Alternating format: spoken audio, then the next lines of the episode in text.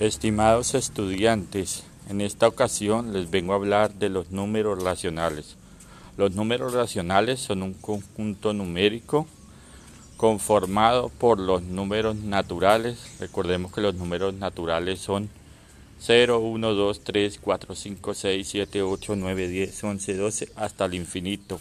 Los números enteros que son todos los negativos. Por ejemplo, menos 10, menos 9, menos 8, menos 7, menos 6, menos 5, menos 4, menos 3, menos 2, menos 1, 0, 1, 2, 3, 4, 5, 6, 7, 8, 9, 10, etc. Eh, incluye los números eh, naturales y los números negativos. Esos son formados los números enteros. Eh, los números racionales están formados por todas las fracciones positivas y fracciones negativas. Por ejemplo, un cuarto, un quinto, un sexto, un octavo, tres cuartos, cinco cuartos, etcétera. Fracciones negativas, menos un cuarto, menos tres medios, menos dos, dos quintos, etcétera. Recordemos que esas fracciones se aplican, fracciones positivas al, eh, por ejemplo, un cuarto de carne. Eh, debo un cuarto de mantequilla menos un cuarto, etcétera. Bueno, están los números decimales positivos y números decimales negativos.